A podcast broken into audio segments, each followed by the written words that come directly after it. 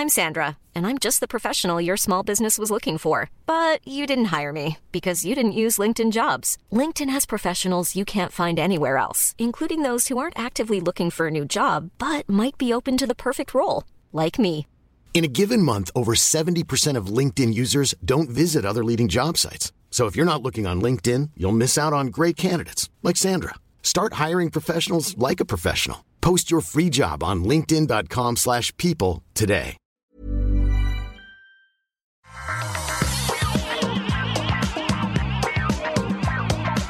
Bonjour à tous et bienvenue sur le Rendez-vous Tech, l'émission où on vous résume tout ce qui se passe dans le monde de la technologie et qui est si important à comprendre si on veut comprendre ben, le monde de- du reste, d'autres choses que de la technologie, parce que la technologie est aujourd'hui partout.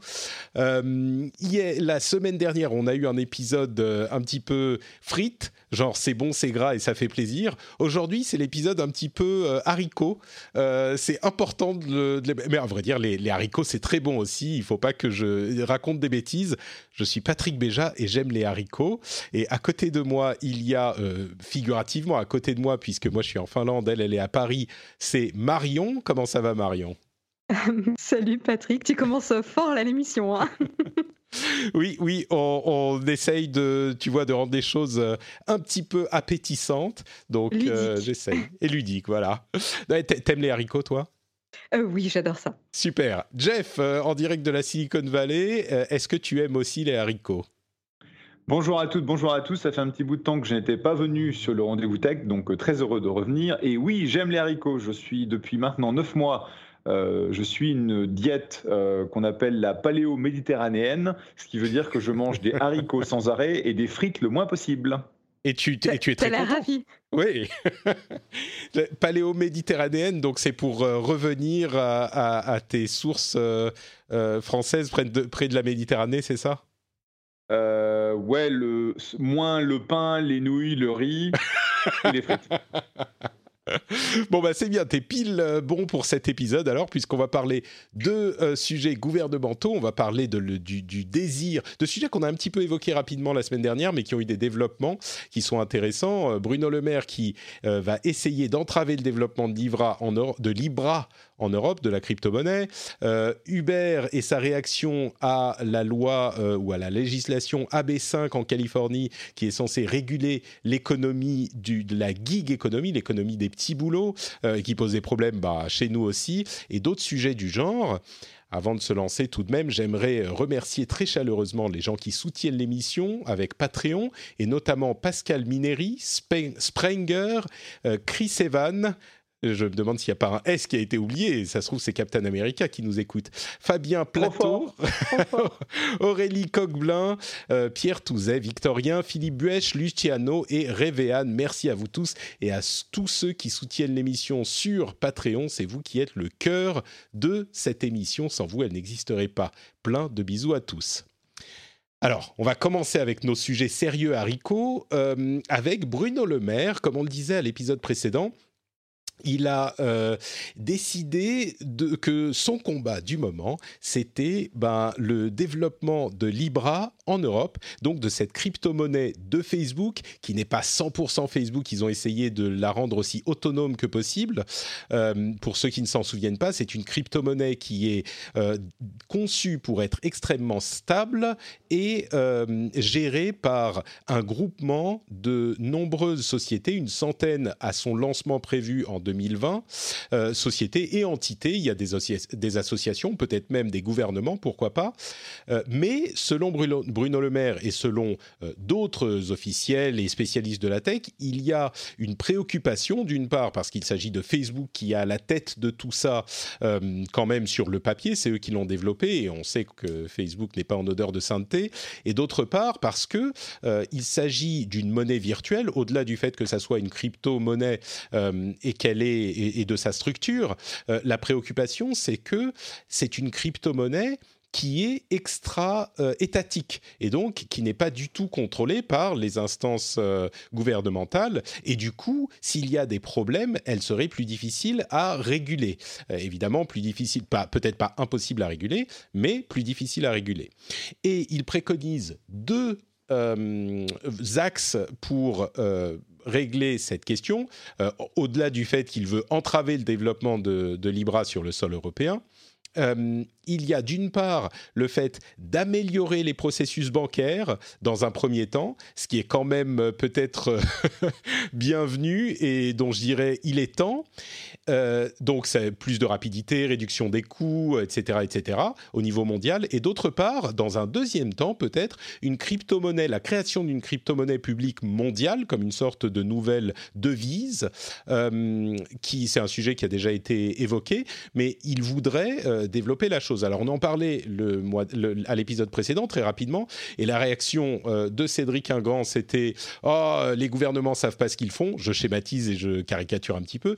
Et Elsa Bimbaron nous disait euh, peut-être, mais d'une part euh, les gouvernements font des choses compliquées aussi, c'est possible, et surtout il s'agit de souveraineté nationale là, il y a un, autre développement, au-delà de cette volonté réitérée par Bruno Le Maire de euh, concerter au niveau européen pour voir ce qu'on va faire euh, sur Libra. Il y a également eu l'annonce que une enquête fiscale sur euh, Google et ses fraudes fiscales qui a été lancée il y a quatre ans s'est conclue avec une amende, ou plutôt un accord de paiement d'environ un milliard d'euros de Google en France pour régler le différent. Alors Google n'admet pas sa culpabilité mais il paye quand même a priori euh, autant qu'il euh, l'aurait fait ou à peu près autant qu'il l'aurait fait si il y avait eu un, long procès et l'issue du procès n'était selon les spécialistes pas certaine.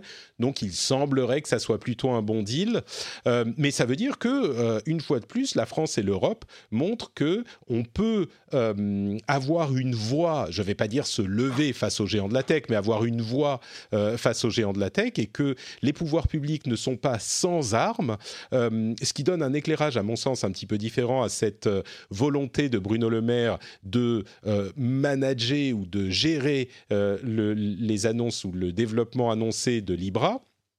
il y a quelques années, je crois qu'on aurait un peu plus ri de cette intention de Bruno Le Maire. Aujourd'hui, moi, je trouve que personnellement, comme je le disais la semaine dernière, que c'est peut-être euh, quelque chose qu'il faut au moins étudier et ne pas euh, discréditer euh, et rejeter d'un revers de la main. Je me retourne vers Jeff, qui lui est au cœur de la Silicon Valley et de ses innovations, et en plus dans un pays qui a une sorte de détestation épidermique de tout ce qui est régulation gouvernementale. De, de, quel œil est-ce que vous voyez cette déclaration d'intention? Et puis sur surtout ces, préoccupations par rapport à, Libra et une crypto-monnaie euh, qui ne serait pas du tout contrôlable par les États bah, C'est déjà le cas aujourd'hui avec les crypto-monnaies qui existent.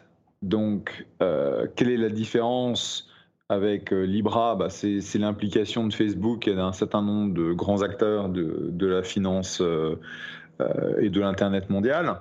Euh, bah, attends, excuse-moi, je t'interromps, mais il y a une grosse différence importante aussi, effectivement, qui vient du fait que les gros, euh, les grosses sociétés technologiques sont impliquées, c'est que ça pourrait marcher. Évidemment, Bitcoin marche très bien, mais il n'y a pas d'utilisation de, massive euh, du Bitcoin dans l'économie mondiale. Avec le Libra, à terme, ça pourrait marcher, donc la préoccupation est plus grande. Oui, mais je n'avais pas fini ma phrase. Pardon, excuse-moi. c'est qu'en fait, parce que tu as tous ces acteurs qui sont impliqués, tu as une chance que ça fonctionne et effectivement que ce soit beaucoup plus déployé. Alors, comme d'habitude, euh, quand tu es dans, un gouvernement, soit tu essaies de faire avancer les choses, soit tu essaies de les bloquer. Euh, le fait qu'ils essayent d'avoir... Tu as deux façons. Soit tu travailles avec euh, Facebook et les, le, le, consortium, parce que mm. c'est indépendant quand même, il faut le rappeler, et c'est mené par par mon copain euh, David Marcus, que je n'ai pas vu depuis qu'il a pris la tête de Libra, donc je n'ai aucune information.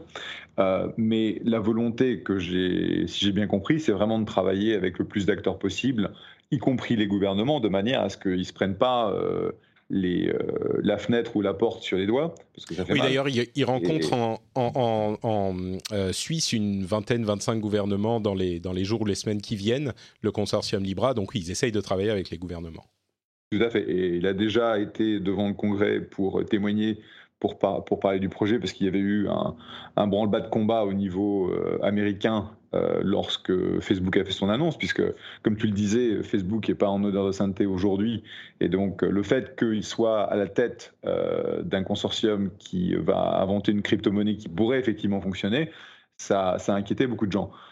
moi, je dirais que une approche progressiste, ce serait d'essayer de, de s'asseoir avec euh, Libra slash Facebook et de voir, ce que, de voir quels sont leurs plans, essayer de, de les influencer, essayer de les empêcher et dire ah bah tiens on peut avoir une monnaie mondiale et on va essayer de faire un truc au niveau gouvernement. Là c'est euh, c'est du pipe dream, c'est ça.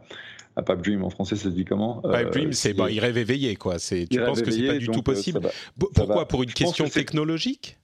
Parce que c'est trop compliqué, ça prendra trop de temps. Euh, c'est typiquement euh, le privé qui fait ce genre de choses et après le public légifère. Euh, j'ai du mal à voir un gouvernement, sauf si c'est peut-être l'Estonie ou des gens qui sont vraiment très en avant sur l'adoption du blockchain et des crypto-monnaies qui pourraient faire comme ça, mais je ne vois pas la France, je vois pas la France le faire. Et donc se dire, on prend une, situation euh, plus euh, bah, anti-progrès et qu'on essaie, on essaie d'empêcher Libra de, se déployer au niveau européen, je dis pas que c'est forcément euh, mal ou que c'est un problème, parce que personnellement, je suis personnellement sceptique par rapport aux crypto-monnaies, mais je dirais que ça va pas dans le sens du progrès. Hmm, d'accord. Donc toi, c'est plus une question de, euh, les, c'est pas le rôle des gouvernements de faire ce genre de choses, mais il y a quand même la préoccupation sur la souveraineté euh, nationale. Euh, la monnaie, c'est l'un des, engrenages essentiels au fonctionnement d'une nation. tu penses que on pourrait quand même en travaillant avec le consortium, mettre des garde-fous, mettre des régulations? D'ailleurs, c'est ce qu'ils ont, comme on le disait, c'est ce qu'ils ont prévu de faire, c'est de ne jamais, de ne pas lancer euh, la crypto-monnaie avant d'avoir l'accord de tout le monde. Tout à fait. Euh, hmm. Et tu penses que c'est possible, même avec. Et as la partie, oui, tu as la partie euh, taxation, tu as la partie blanchiment de l'argent que tu dois éviter. Tu as, plein de choses que tu ne peux pas faire aujourd'hui avec Bitcoin, qui, à mon sens, Facebook, étant donné tous les problèmes qu'ils ont aujourd'hui sur la, la bastardisation de la plateforme Facebook, la dernière chose qu'ils ont envie, c'est que euh, les grands de la drogue et du trafic d'armes commencent à utiliser Libra pour euh, faire transférer de l'argent. Hmm. Bon, donc tu penses qu'il est possible de, travailler avec eux plutôt que d'une certaine manière contre eux. Euh, je crois, Marion, me souvenir que quand on parlait de la volonté des, de l'État français et, euh, à vrai dire, de l'OCDE de faire une taxation générale euh, sur les géants de la tech pour modifier le mode de taxation, t'étais pas trop cliente non plus. Est-ce que tu as le même regard, genre c'est pas le rôle de l'État sur cette question des crypto-monnaies ou est-ce que tu penses que quand même il y a des choses à faire?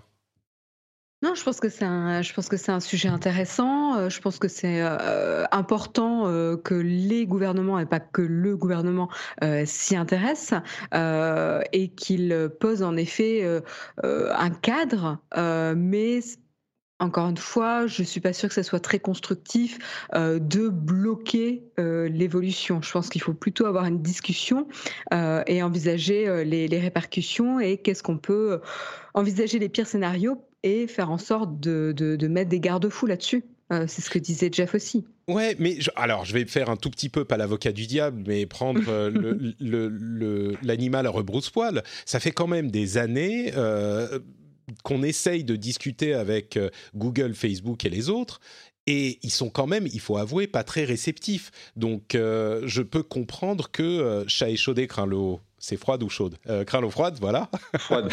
froide. Euh, chaude aussi, remarque. Hein. Oh, oh, oui, également. euh, c'est, je peux comprendre qu'à un moment, on se dise, euh, il y a peut-être des gens à qui on peut faire confiance, mais il y en a d'autres. Euh, si, enfin, trompe-moi une fois, trompe-moi mille fois, et c'est moi le dindon de la farce. C'est une nouvelle expression. Hein. Trompe-moi une fois, trompe-moi mille fois, c'est moi le dindon de la farce. Au bout d'un moment, euh, on, peut, on, peut aussi se dire euh, non, mais je, ça suffit. Maintenant, on va écarter euh, ces gens-là qui, à qui on ne peut pas faire confiance et faire les choses autrement. Pardon, Marion, tu voulais Non, mais je, je, comprends ton point de vue. C'est aussi, il faut voir aussi qui va être exclu de, de cette monnaie. Et je suis pas sûre que beaucoup de, de gouvernements ou de sociétés ou voilà ont envie d'être exclus de, de Libra. c'est ça aussi le, le risque hein, de cette de cette crypto-monnaie. Ça va pas être si facile que ça de rester en dehors du système. Et au fur et à mesure où cette euh, crypto-monnaie aura de plus en plus de pouvoir, euh, ça va potentiellement euh, créer une, une discrimination quoi. Voilà. Donc c'est j'ai pas vraiment encore euh, d'avis très tranché. Pour moi, on est encore trop tôt euh, dans les discussions et la définition euh, du projet Libra. Je pense qu'il y a besoin d'avoir beaucoup de, discussions autour de ce sujet. C'est un sujet passionnant. C'est clair que le fait que autant de sociétés aient donné leur accord, ou en tout cas que ce soit porté par Facebook, c'est comment dire, on peut pas ignorer le le pouvoir de réseau qu'a Facebook aujourd'hui, hein, qui permettrait un déploiement assez gigantesque pour Libra. Euh, je comprends que ça fasse peur. Moi, ça me fait, en tout cas, moi, je, t'avoue que c'est quelque chose. J'y vais, euh, j'y vais euh, avec méfiance, mais je pense pas que ce soit très constructif. Encore une fois, de, de clore le débat d'emblée. Ouais. Bon, bah peut-être qu'effectivement, il vaut mieux euh, travailler sur les fondations que de prendre le train en marche ou d'essayer de le bloquer euh, à un moment, c'est possible. Je crois que, comme vous le dites tous les deux, il y a encore beaucoup de réflexions à avoir. Je me demande si, d'une certaine manière... ça va prendre des années, de toute façon. Hmm. Euh, tu vois aujourd'hui le progrès qui a été fait, ou le, enfin, le progrès très lent qui a été fait au niveau taxation et euh, définition des règles qui permettent en fait le trading des crypto-monnaies aux États-Unis.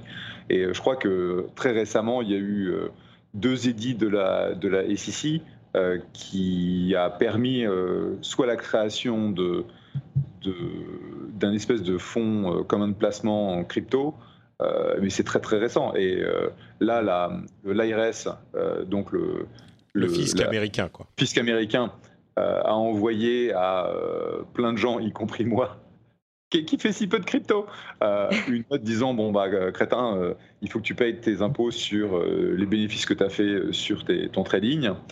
et donc là, ils sont en train de, de faire la partie enforcement, c'est-à-dire on va récupérer des dollars de taxes parce que pendant des années tout le monde y a échappé, parce que personne en fait, tu savais même pas comment reporter ces, bénéfices, donc tu les reportais pas.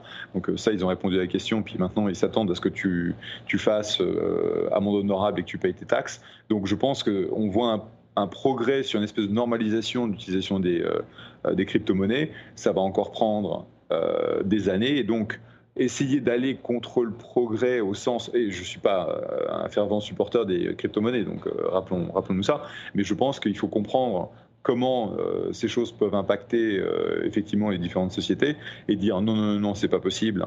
Et euh, les gouvernements sont souverains sur la monnaie, c'est vrai, ils sont souverains sur, le, sur l'émission et le contrôle de la monnaie. Mais à partir du moment où leurs besoins, un, de taxation, deux, de contrôle, sont satisfaits, in fine, c'est quoi le problème? Ouais, je peux comprendre effectivement. je dirais, on pourrait encore en parler très longtemps je pense qu'il n'est pas aussi impossible euh, que ça que les gouvernements européens ou même mondiaux se disent bon, euh, on va faire un truc nous-mêmes. À vrai dire, euh, Facebook est tellement séparé de Libra dans la pratique, ils veulent vraiment que ça se fasse parce qu'ils ont besoin de cette technologie, eux, pour faire de l'argent ensuite, mais ils s'en sont séparés, que je me demande si, de toute façon, Libra n'est pas déjà la meilleure version d'une crypto-monnaie euh, sécurisée et, bien foutue. Et donc, effectivement, pour cette raison, plus que euh, le fait qu'il ne faut pas arrêter le progrès, mais pour cette raison, je me dirais peut-être qu'il vaut mieux que les gouvernements, gouvernements s'impliquent euh, maintenant pour, pour que ça soit bien fait. Bon, et puis, de toute façon, les équipes qui ont, ça j'en avais parlé dans un, un, numéro précédent, les équipes qui ont rejoint Libra de chez Facebook sont des mecs qui sont, et des nanas qui sont super brillants. Et donc, ils auront, euh, ils auront vraiment la capacité euh, et les moyens de développer quelque chose euh, qui peut adresser les problèmes qui, existent aujourd'hui avec Bitcoin, avec Ethereum, et puis hmm. le, côté un peu côté noir de la force que, que, ces, que ces monnaies représentent. Bon, parlons encore un petit peu de, légifération, euh, législation, avec euh, cette fameuse loi AB5 qui a euh, été votée en Californie, qui est censée réguler la gig économie, donc l'économie des petits boulots, tous les Uber, Deliveroo, tous ces trucs-là et imposer aux employés, pardon, imposer aux employeurs de traiter ceux qui utilisent leurs services comme des employés.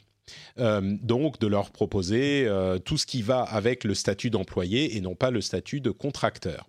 Euh, on a eu un développement intéressant avec Uber qui a annoncé que ces conducteurs allaient rester dans leur statut de contracteur parce qu'ils n'étaient pas au, au, cœur du business d'Uber, puisque Uber se définit justement pour éviter tout ça comme une société, une plateforme de technologie et pas une société de transport.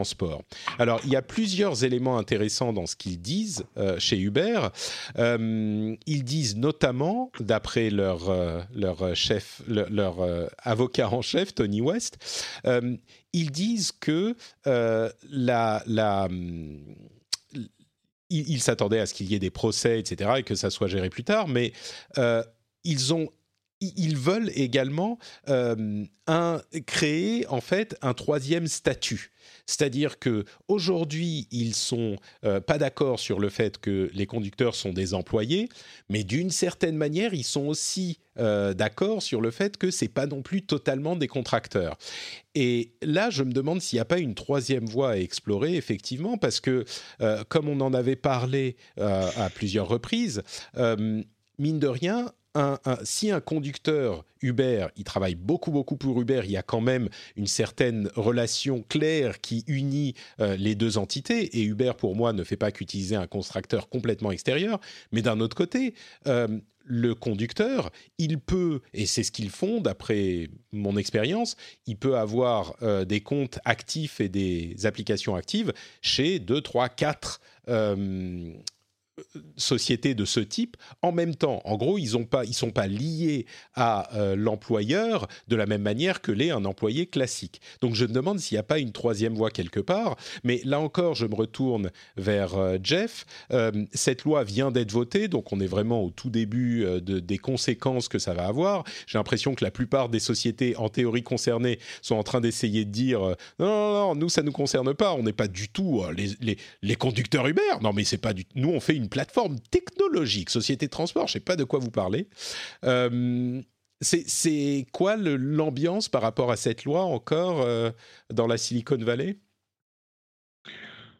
Bah, C'est un peu ce que tu as dit, c'est que les grands, euh, les grands acteurs de la gig economy, que ce soit donc Uber, Lyft, Postmates, qui est dans mon portefeuille, en gros, on réagit en disant non, non, ça ne s'applique pas à nous, donc ça ne nous implique pas. Euh, évidemment, la loi a été initialement euh, développée pour euh, traiter les employés, enfin les contracteurs de, Uber, Lyft, etc. Donc ça veut dire que tout ça, ça va se finir en, justice où tout le monde va s'attaquer pour les prochaines années qui viennent. Donc euh, la, mise en place de la loi ne veut pas dire grand-chose puisqu'elle va être, euh, va être mise en, challenge par, par tous ces gens-là devant les cours américaines, que ce soit au niveau local, et, etc.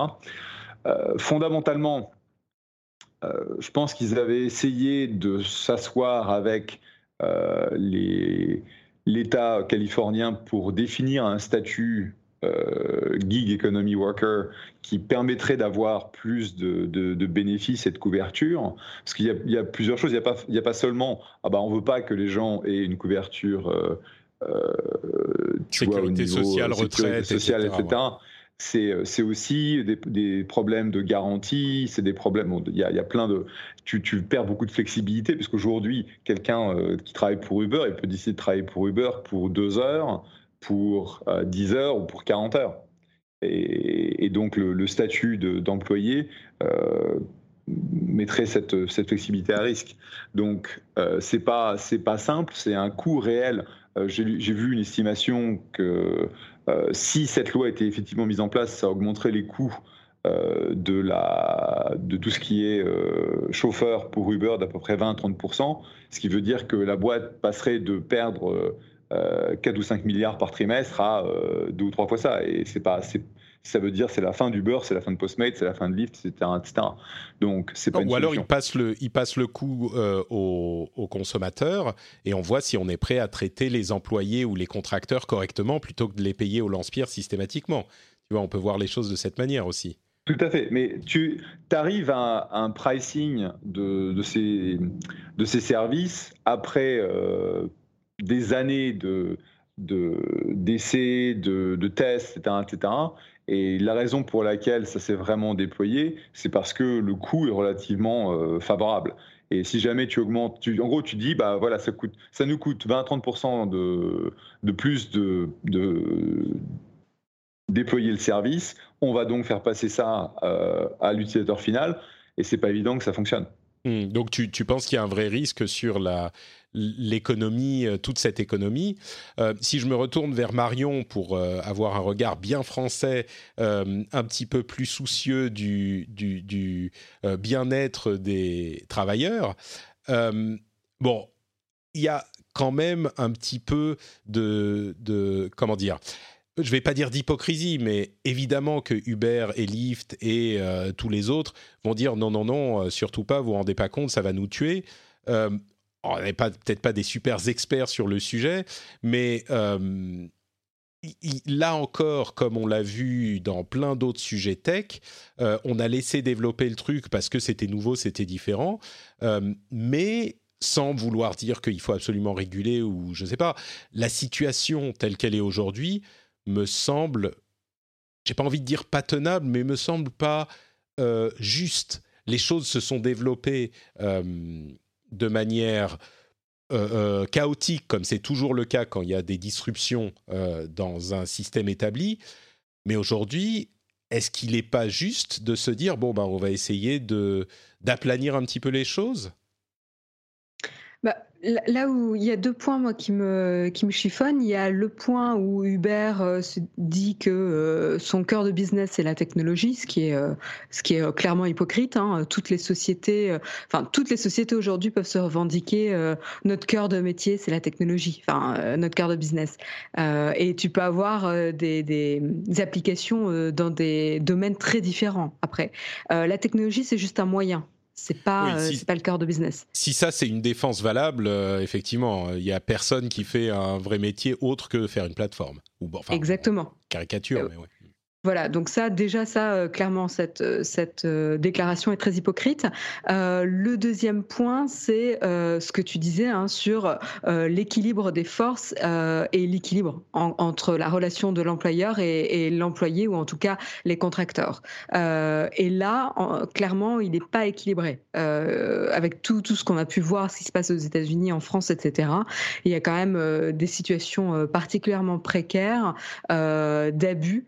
Euh, et je pense que ben, là, c'est mon côté français peut-être qui parle, en effet, mais euh, c'est difficile de soutenir euh, et d'être derrière ce, genre de pratique, en tout cas. Ouais. Ben, moi, je, reviens sur ma conclusion que j'avais énoncée au début. Je, je, trouve que la défense, on est juste une, une plateforme, effectivement, et un petit peu légère. C'est peut-être comme ça qu'ils pensaient le service à la base, mais on a bien vu que concrètement, il faut bien admettre que la manière dont ça s'est développé, c'est pas, ça correspond pas. Mais d'un autre côté, je pense aussi, pour rejoindre la, le raisonnement euh, des, Américains, que c'est pas non plus des employés. Moi, j'y reviens systématiquement. Euh, c'est pas vrai. Dire si c'est des employés d'Uber, non, c'est pas vrai. Ils peuvent euh, s'arrêter de travailler quand ils veulent. Ils peuvent travailler deux heures, comme le disait Jeff. Et donc, ce troisième, peut-être qu'il faudrait essayer de réfléchir à, un nouveau type de statut euh, qui soit plus adapté à cette euh, gig économie, quoi. Mais, mais, ça se tient, hein, euh, avec l'évolution du mode de travail et des différents types d'emplois euh, qui existent. Euh, tu as des avantages, des inconvénients. Comme tu dis, il y a plus de flexibilité, la possibilité d'avoir plusieurs employés, entre guillemets. voilà, il faut juste que l'équilibre des forces soit assuré. Et aujourd'hui, ça, n'est pas le cas. Mais pour, pour revenir vers ce que disait Jeff, ça provoquera forcément, euh, enfin je ne vois pas comment ça pourrait marcher autrement, mécaniquement ça provoquera une augmentation des coûts. Si on veut faire valoir euh, le, les droits d'une certaine manière de ces contracteurs et créer un troisième statut, euh, ça provoquera forcément des coûts. Et ça, ça ils vont jamais être contents, non les, les... Ouais, mais il y a enfin, deux choses. Un, la réponse du beurre, c'est essentiellement technique. C'est-à-dire que les avocats ont regardé la loi, ils ont trouvé un certain nombre de, je ne sais pas si c'est des failles ou des choses qui étaient pas, euh, qui étaient suffisamment pas claires pour qu'ils puissent dire non, non, mais euh, techniquement parlant, c'est légalement, je, regarde la loi, ça ne s'applique pas à Uber. Et hmm. donc, ils font un argument légal technique derrière le fait qu'ils euh, se retrouvent à dire non, non, mais nous, on est une boîte de technologie, donc euh, on n'a rien à voir avec les chauffeurs. Attends, évidemment, c'est n'importe quoi. Mais mm. c'est un argument légal. Bon, ça, c'est une chose. Donc, faut pas le prendre comme un argument logique à la limite. C'est presque un autre problème. non, non, c'est pas logique, c'est légal. Et donc, euh, numéro 2, évidemment, tu as raison, Patrick. Si tu mets en place un statut pour les, euh, les gens qui travaillent dans le cadre de la gig économie où tu as plusieurs employeurs, où tu as euh, une certaine flexibilité, mais une précarité, parce que euh, bah, rien, c'est pas parce que tu es disponible, tu vois, de, de 5 heures à 9 heures que tu vas forcément avoir des jobs. D'accord? Donc, il y a une certaine précarité. Donc, la question, c'est quel est le niveau de prestation, quel est le niveau, tu vois, de garantie qu'il advient de proposer? Bah, c'est effectivement un, statut qui devrait faire une espèce de couverture minimum parce que euh, tu peux pas couvrir euh, ces jobs-là de la même façon que, que, les employés qui bossent 40 heures, euh, euh, que ce soit dans un restaurant. Et il faut, faut savoir qu'aux États-Unis. Hiring for your small business? If you're not looking for professionals on LinkedIn, you're looking in the wrong place. That's like looking for your car keys in a fish tank. LinkedIn helps you hire professionals you can't find anywhere else, even those who aren't actively searching for a new job but might be open to the perfect role. In a given month, over 70% of LinkedIn users don't even visit other leading job sites. So start looking in the right place. With LinkedIn, you can hire professionals like a professional. Post your free job on linkedin.com slash people today. Unis, de toute façon, quand tu bosses euh, dans un restaurant, tu n'as pas, de couverture sociale non plus. Hein. Oui, oui c'est un, euh, un, un élément qu'on n'a pas évoqué.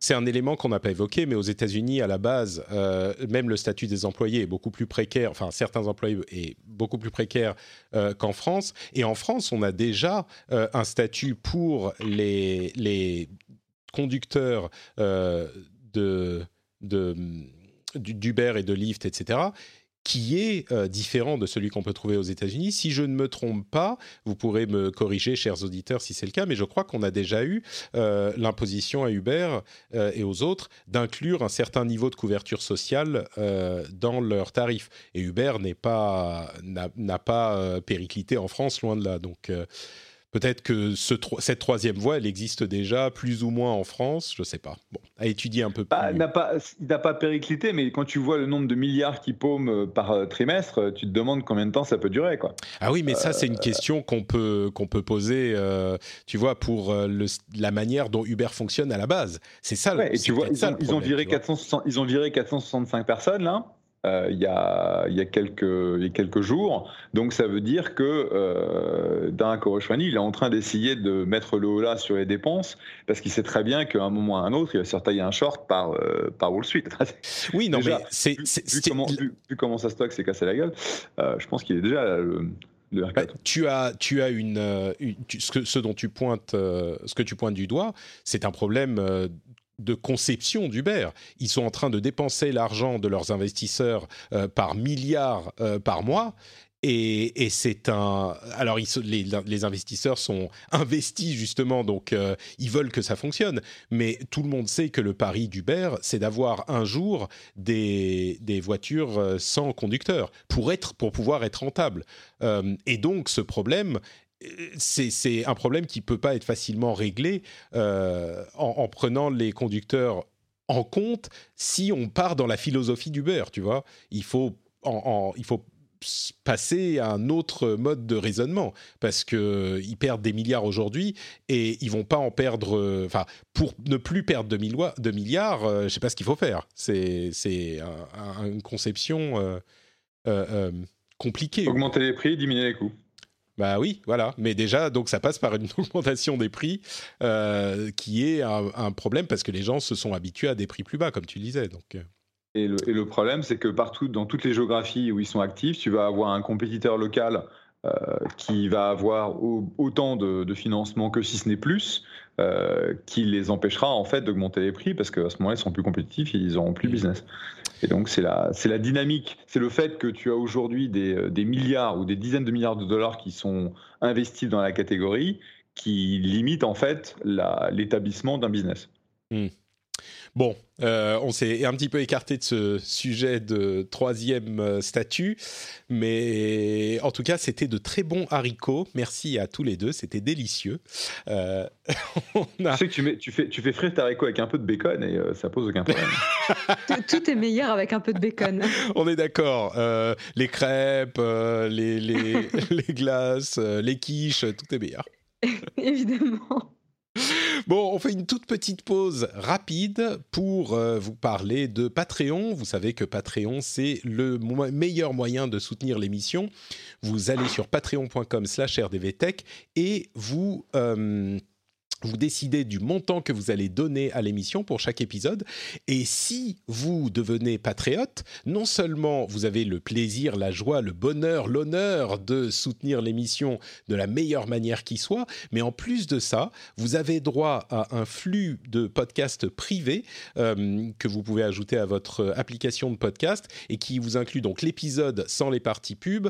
Vous avez euh, des éditos spéciaux, des épisodes spéciaux, etc. Et euh, en fonction fonction du niveau de soutien que vous voulez donner, vous avez euh, accès au Slack, par exemple, qui est une communauté, un, forum de discussion instantané hyper cool. Euh, vous rejoignez en fait la communauté des patriotes et c'est un, un, lieu extrêmement précieux dans le monde de l'Internet un petit peu sauvage dans lequel on est. Donc si vous appréciez les gens sympas et les gens cool, eh ben peut-être que vous voudrez rejoindre cette communauté pour avoir ce petit bonus à l'émission, en plus du fait de soutenir l'émission financièrement. Donc euh, c'est sur patreon.com slash rdvtech.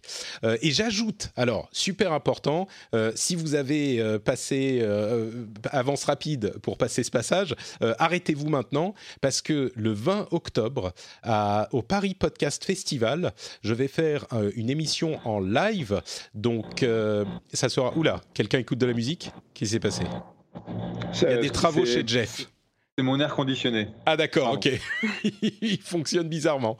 Euh, podcast live au Paris Podcast Festival le 20 octobre, dimanche 20 octobre à 14h. Euh, si vous voulez venir, il, faut, il vaut mieux euh, s'inscrire parce que je ne sais pas s'il y aura assez de place pour tout le monde. Je vais faire réserver certaines places pour les gens qui sont sûrs de pouvoir venir. le 20 octobre, dimanche 20 octobre à 14h, je vais mettre un formulaire pour vous inscrire dans les notes de l'émission. Donc allez voir ça sur le site euh, et inscrivez-vous surtout avec votre nom si vous êtes sûr de venir. Hein. ne prenez pas la place de quelqu'un si vous n'êtes pas sûr de venir. Et dans tous les cas, euh, que vous soyez inscrit ou pas, il y aura une IRL un petit peu avant ou un peu après. Donc notre rencontre habituelle de rentrée, euh, on va la faire à ce moment-là aussi dans le cadre du Paris Podcast Festival. C'est à Paris, bien sûr, dans le troisième à la Gaieté Lyrique. Et donc il y aura le premier podcast live de l'histoire du rendez-vous tech. Et j'arrive pas à croire qu'on n'en ait jamais fait un avant en, en 10 ans. Donc euh, c'est dimanche 20 octobre. Inscrivez-vous. Le lien pour le formulaire sera dans les notes de l'émission. Est-ce que tu as déjà l'invité? Euh, alors, je, vais être très honnête avec vous. Euh, j'ai pas encore fixé euh, le ou les invités et le, le sujet. J'ai plein d'idées, mais c'est pas encore complètement fixé. Bah, t'as encore le temps quand même. Hein. Oui, oui, j'ai un petit. Je, je, te mets un peu la pression, mais ça va quand même. t'as plus d'un mois. Hein.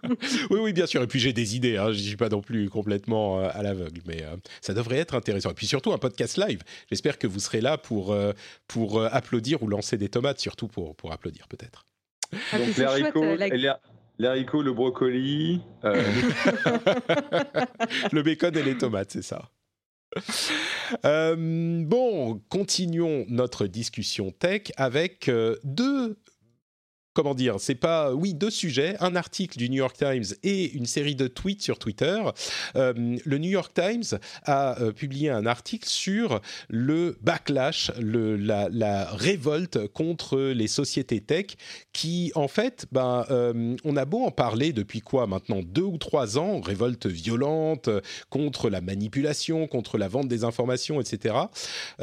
les derniers chiffres, quand même, montrent que tout ça, c'est beaucoup de bruit, mais pour pas grand-chose. Euh, on a Facebook dont les utilisateurs euh, uniques quotidiens et mensuels ont augmenté de 8% d'un trimestre sur l'autre. Euh, leurs revenus ont augmenté, tenez-vous bien, de 28%, 28%, même avec une amende record que euh, la FTC, une entité américaine, leur a imposée de 2,6 milliards de dollars. Ils ont quand même augmenté leurs revenus euh, de 28%.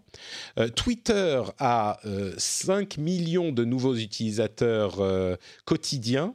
Snap a aussi augmenté ses utilisateurs quotidiens, ils ont augmenté de 7%. Euh, enfin bref, tout va vers le haut. Et à côté de ça, on a euh, l'Epic Game Store. Je ne sais pas si, vous suivez ces histoires de gamers, mais en gros, euh, l'Epic Game Store est un magasin en ligne de jeux vidéo.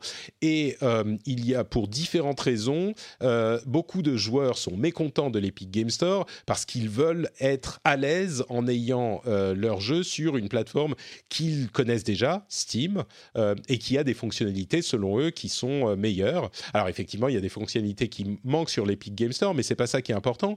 Euh, ce qui est important, c'est que la révolte dans le monde des joueurs a été extrêmement euh, euh, audible. Il y a eu énormément de gens qui se plaignaient de cet Epic Game Store, qui appelaient à des boycotts, etc. Eh bien, il se trouve que les chiffres qu'on a maintenant sont que les jeux qui sortent exclusivement sur l'Epic Game Store ont des audiences absolument énormes pour différentes raisons. Écoutez le rendez-vous jeu si vous voulez écouter tout ça plus en détail.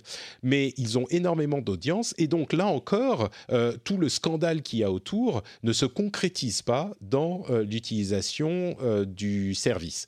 Donc ces deux articles mis ensemble euh, m'amènent à cette question qui est peut-être une question bête et qui a une réponse euh, hyper simple. en fait, le bruit qu'on a sur Internet, c'est encore une fois pas vraiment représentatif du, comportement réel des vrais gens. Mais là, quand même, on aurait pu penser que, vu l'ampleur des scandales qu'on a eu ces derniers temps, ça aurait, été, ça aurait eu des conséquences. Mais toujours pas. Donc, euh, je ne sais pas vraiment s'il y a des conclusions à en tirer, mais euh, Jeff, toi qui es encore une fois au cœur de cette euh, industrie, est-ce que vous regardez, même si tu n'es plus vraiment dans le consumer, dans, le, consommateur, plus tant que ça, mais est-ce que vous regardez ça les, plaintes du public en vous disant ah, ça, ça ne veut pas forcément dire grand-chose, on regarde les, les, chiffres plutôt que le bruit qu'il y a sur les réseaux sociaux Ou est-ce que c'est quelque chose qui a vraiment une importance pour ces sociétés? Euh, bah, C'est une question difficile. Hein. Ouais, j'ai essayé de, voir combien de temps j'allais prendre pour répondre. Euh, donc, plusieurs choses. Un, tu as clairement les gouvernements euh, que ce soit aux États-Unis, en Europe, donc au niveau européen, dans plusieurs pays européens qui sont euh, sur euh, Facebook, Google, Amazon, tout ça, il y a un nombre de, dossiers anti, antitrust absolument monstrueux qui, sont en train d'être ouverts aujourd'hui aux États-Unis. Et donc, on se retrouve un petit peu dans un contexte, tu te rappelles de Microsoft et de tout ce qui est euh, procès antitrust donc, qui a eu lieu dans les années 90. On, ça nous rappelle un peu ça. Et donc, clairement, euh, toutes ces grosses boîtes de la tech sont, euh, sont dans la ligne de mire. Et d'ailleurs, aux États-Unis, on appelle ça le tech lash. C'est le backlash contre la tech, le tech lash, qui, est ah, une expression que je, qui, qui m'horripile. et, et, donc, le tech lash est réel et c'est une des rares choses qui met aussi bien les républicains que les démocrates euh, exactement du même côté et ils, tabassent les boîtes de tech euh, de la même façon. Pour des raisons différentes, mais ils se retrouvent. Pour des raisons différentes. Et donc, typiquement, les démocrates font ça assez souvent, mais les républicains ont tendance à, faire, à faire l'impasse. Mais là, c'est pas le cas. Bon, donc ça, c'est une chose. Le deuxième, c'est euh, tu parles donc de la croissance du nombre d'utilisateurs, et c'est vrai. Je pense que la chose qui est un peu plus fine à, regarder, c'est euh, quels sont les endroits où euh, Facebook perd des utilisateurs, où est-ce que Facebook gagne des utilisateurs?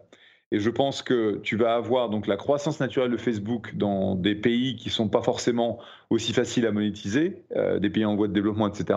Et je pense empiriquement qu'ils ont perdu des utilisateurs aux États-Unis parce que, euh, je veux j'ai des tonnes de copains qui utilisaient Facebook qui n'utilisent plus. Bon, c'est très empirique, mais c'est réel. Et ce sont des gens qui sont au cœur de la vallée. Donc, tout ce sentiment, euh, parce que euh, ont influencé de façon monstrueuse les élections, pas parce qu'ils l'ont fait eux-mêmes, mais ils ont laissé des, des éléments qui ont abusé de leur protocole et de leur, euh, de leur diffusion, euh, de potentiel, de diffusion pour influencer l'élection. Ils ont fait plein de conneries euh, en ayant des, des, trucs techniques à la con où ils laissaient des mots de passe disponibles, machin, etc. etc. le, dernier, c'était 46 millions de, de, numéros de téléphone qui étaient accessibles, genre la semaine dernière. Donc, il y a un sentiment négatif contre Facebook, éventuellement contre Google, mais d'un autre côté, le, euh, consommateur veut euh, passer du temps sur son téléphone portable, veut des services, et donc euh, le, dernier truc en, date, c'est utiliser cette, cette app qui fait de la reconnaissance faciale, qui a envoyé des, des milliers de photos en Russie. Je ne sais pas si les infos sont bien gérées là-bas, ça m'étonnerait. et on parlait de FaceApp, effectivement. Voilà. Euh, tu, vois que si tu as quelque chose qui est la dernière, euh, le dernier truc en vogue, et eh ben l'utilisateur va aller derrière. Et donc, ouais, mais c'est ça en fait. Il, on en parle beaucoup, mais concrètement, on continue quand même à utiliser. Je dis on, le on général, quoi. Ouais. Et donc ça veut dire que euh, de la même façon que tu vas avoir des gens qui vont décrire ah privacy, privacy, privacy, mais dès que tu vas avoir un truc qui leur plaît et qui leur demande d'oublier de, leur, leur privacy, ils vont le faire. Hmm. Donc consommateur, de toute façon, va aller toujours vers les trucs euh, en vogue. Et Facebook, c'est plus en vogue, c'est plus, c'est plus cool. Je veux dire, c'est trop vieux maintenant. Non, mais c'est facile. Je pense qu'il y a un point qu'on sous-estime, c'est la facilité euh, euh, que l'on trouve sur le service Facebook. Enfin, les, les gens je veux dire, pour avoir la considération euh, vie privée, etc., il faut avoir euh, autre chose en tête. encore une fois, je pense que ce serait intéressant de voir la, courbe de croissance dans les différents pays où Facebook est, présent dans le monde. Je pense qu'on n'aura pas justement les mêmes croissances et les mêmes impacts des mauvaises campagnes qui ont eu à l'encontre de, Facebook. Mais encore une fois, c'est le même, la même discussion qu'on a avec Amazon quand on a des politiciens français qui disent maintenant on en on, compte sur le peuple français pour arrêter d'utiliser Amazon et, euh, et euh, faire pression. Mais en fait, euh, tant qu'il n'y a pas une alternative qui est aussi facile à utiliser et qui résout le problème que beaucoup de personnes rencontrent, ben en fait, on va quand même rester là-dessus. Mmh. Donc il y, a ça, hein, ça prime hein, quand même hein, sur les considérations de vie privée. Ça, prime chez Amazon, effectivement. Non, mais c'est ah, sûr, ah. effectivement. je crois qu'il y a, je crois qu'il y a de ça effectivement, de cette facilité qui, même si on n'est pas content, bah, on l'utilise parce que c'est ce qu'il y a et puis c'est plus facile que le reste. Mais je crois que euh, on est aussi, euh, tous les trois et tous ici dans le monde de la tech, un petit peu en train de surestimer l'information qu'ont les gens et le savoir qu'ont les gens sur tous ces sujets. Je ne dis pas que ça changerait forcément leur comportement, mais je pense que si on va dans la rue et qu'on demande aux euh, kidam est-ce que vous savez euh, ce que fait Facebook de vos données privées? Est-ce que vous connaissez les problèmes qu'il y a avec euh, ces données? Je pense qu'ils ne sauront pas. Euh, la conclusion de ce sujet, c'est que tout le monde doit écouter le rendez-vous tech et le monde ira mieux, comme je le dis de temps en temps. Voilà, ça serait plus simple. Je, pense que tu es très optimiste de compter que c'est juste une question d'information. Je pense que si c'est l'importance qu'accordent les gens à ce genre de, sujet hmm. aussi. Tu crois que les gens savent mais s'en foutent en fait bah, euh, encore une fois, c'est une question de priorité. Ouais. Euh, voilà. Euh, convenience trumps privacy, comme on dit dans le pays des. Freedom Fries.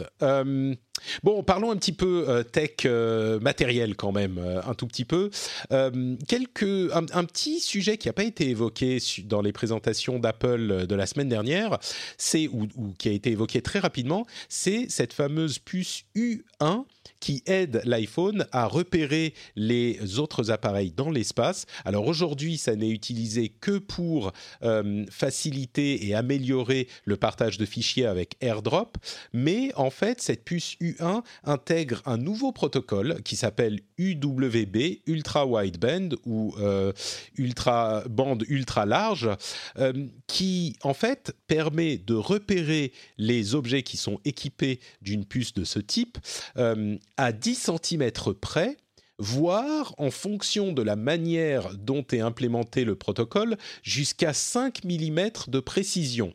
Il utilise en fait euh, un, calcul qui est fait avec le euh, temps de trajet pour le signal, donc il calcule le temps que met le signal à être envoyé et à revenir pour calculer la distance, et euh, il a plusieurs antennes pour repérer l'angle. Et donc, il peut euh, très précisément euh, dire où se situe l'objet en question.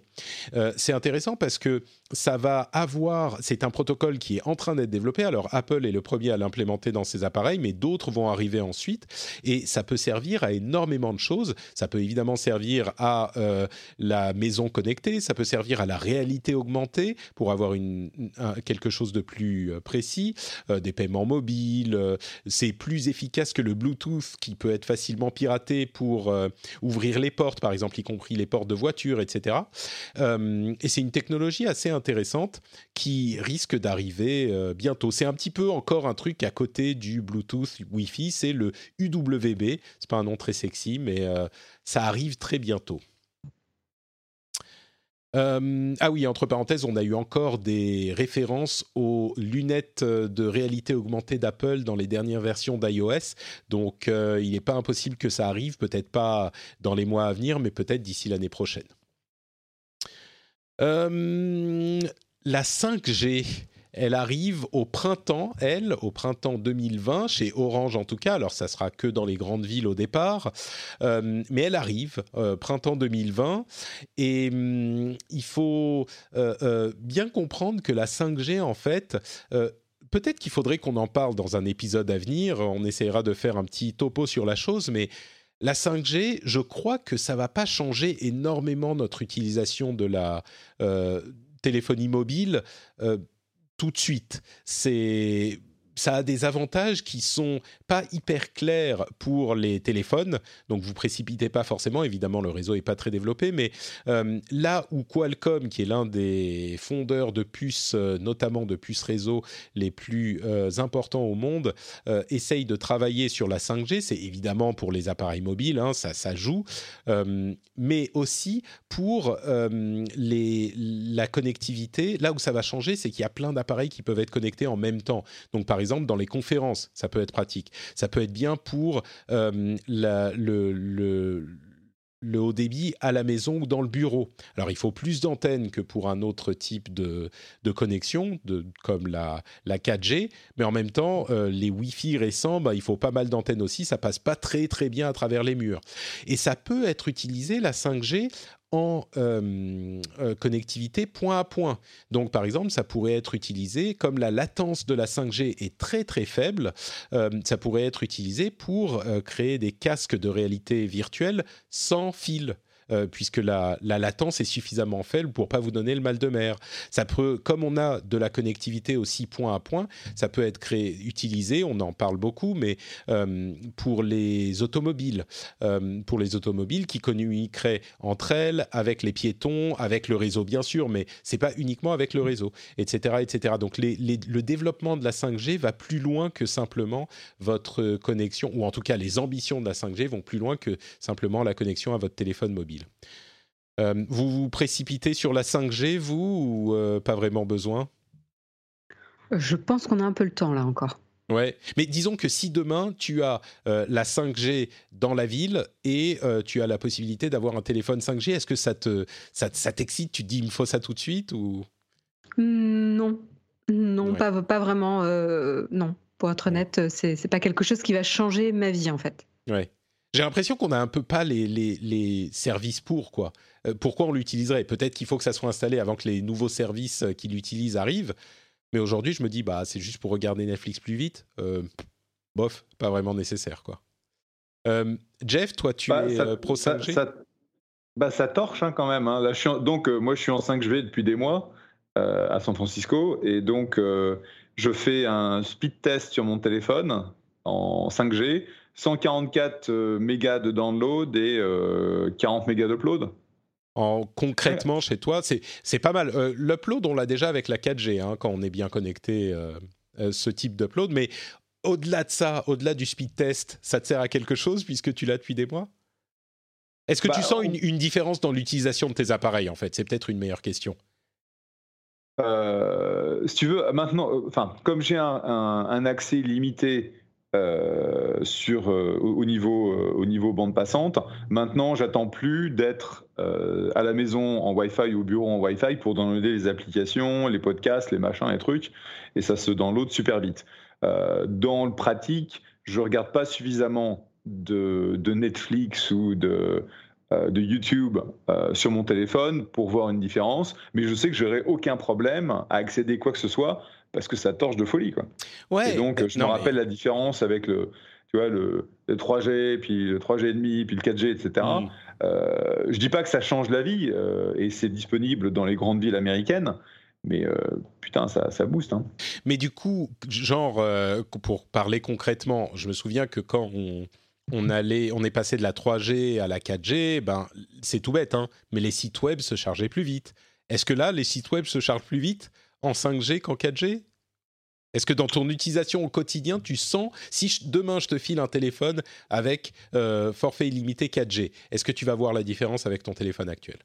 Oui. Ah d'accord. Parce que le donc tu le 4G, le 4G, typiquement, c'est. c'est- bah, en gros, tu, tu ne sens plus de différence entre le Wi-Fi et le non-Wi-Fi. Hmm. Moi, j'ai l'impression que je C'est-à-dire sens pas vraiment la différence entre la 4G et mon. Peut-être que ma 4G est de meilleure qualité, mais. euh, Oui, c'est ce que j'allais Ouais, bah, dire, en- euh, Patrick. en Tu, tu Finlande, vis en t'es Finlande. Qui tu te moques là? En Finlande Il est dans que le pays le mieux connecté. c'est possible. Non, mais même en France, franchement, la 4G, elle fonctionne très bien, je trouve. Mais bon, ça dépend où Euh, t'es. Hein. peut-être, ouais. Mais, mais du coup, attends, j'ai j'ai une question subsidiaire, euh, Jeff. Tu, tu utilises un téléphone 5G, mais je croyais que tu étais sur iPhone. Il n'y a pas d'iPhone 5G. Qu'est-ce que tu es en train de me dire là? Bah, ils, ont, ils les ont rendus euh, compatibles, non? Ah, mais tu parles de cette fausse 5G que Oui, c'est la- AT&T a...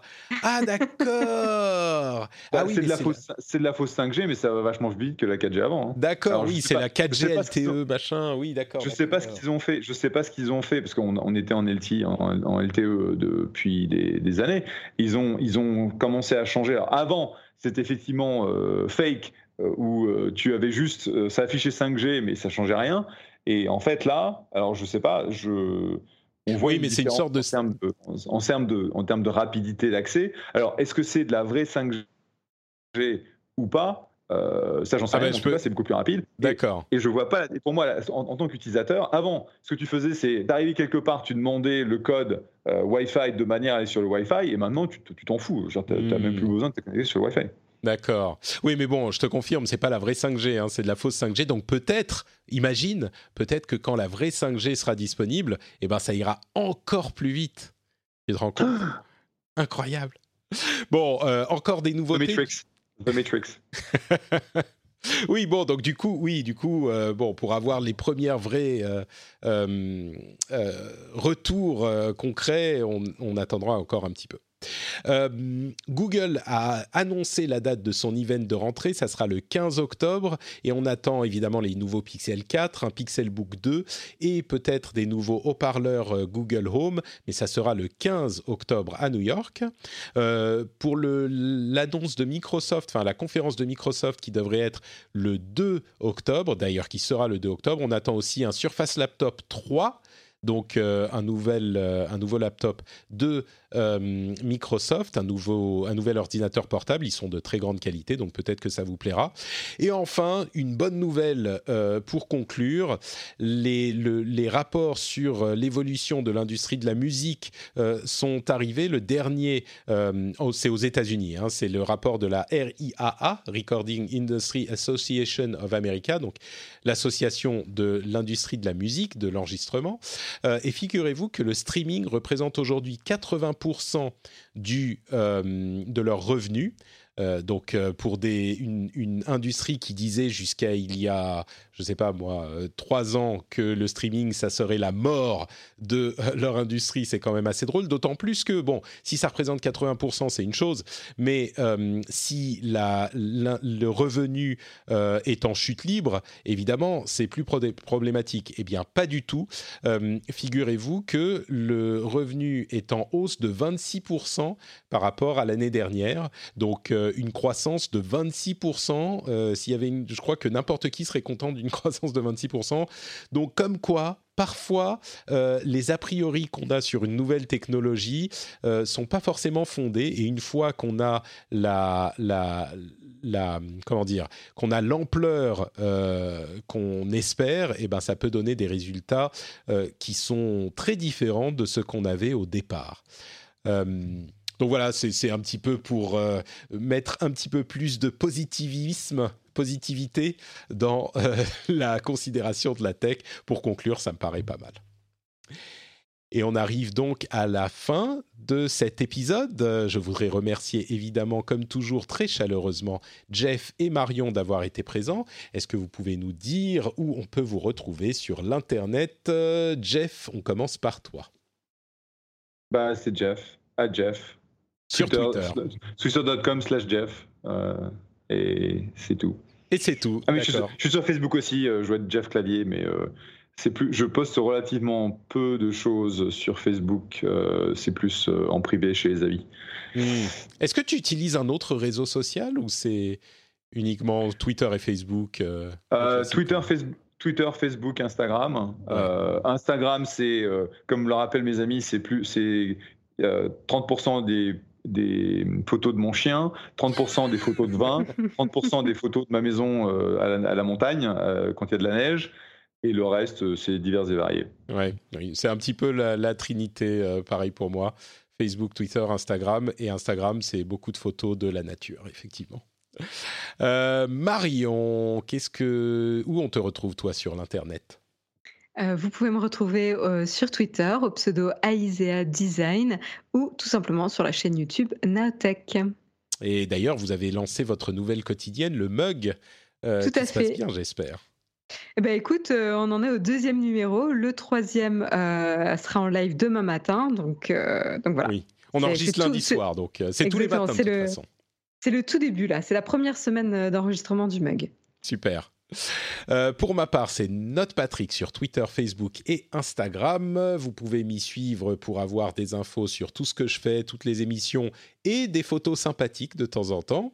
Euh, vous pouvez également retrouver cet épisode sur frenchspin.fr et venir commenter si on a dit des choses intéressantes ou euh, énervante, n'hésitez pas à venir nous le faire remarquer de manière respectueuse, bien sûr, sur frenchspin.fr et évidemment patreon.com slash rdvtech pour avoir le flux euh, super privé et exclusif des patriotes et rejoindre cette communauté, cette communauté formidable et évidemment avoir le plaisir de soutenir l'émission. On remercie tous ceux qui le font, on remercie tous ceux qui nous écoutent et on vous fait de grosses bises et à très très vite. N'oubliez pas euh, pour le RSVP du live du 20 octobre, le formulaire sera dans les notes de l'émission. Grosse bises, ciao ciao.